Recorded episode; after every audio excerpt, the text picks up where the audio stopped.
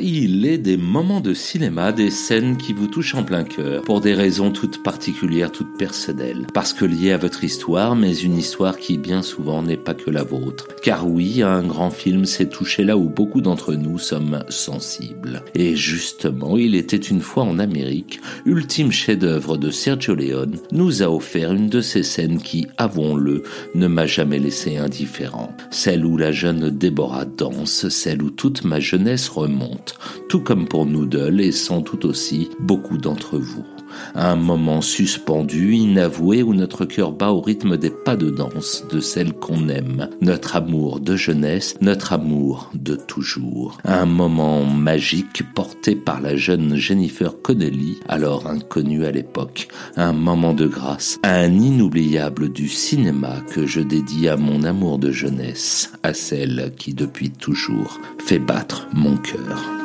Deborah, Papa said you should help? No, We got customers all over. We can't do everything. try. I've got my elocution lesson. La minute touche à sa fin pour nous suivre sur Facebook, YouTube, Insta et les autres et partager toujours et encore plus notre cinéma d'hier à aujourd'hui. Un simple hashtag Tout mon cinéma suffit. Et surtout, n'hésitez pas à vous abonner, liker, noter, commenter.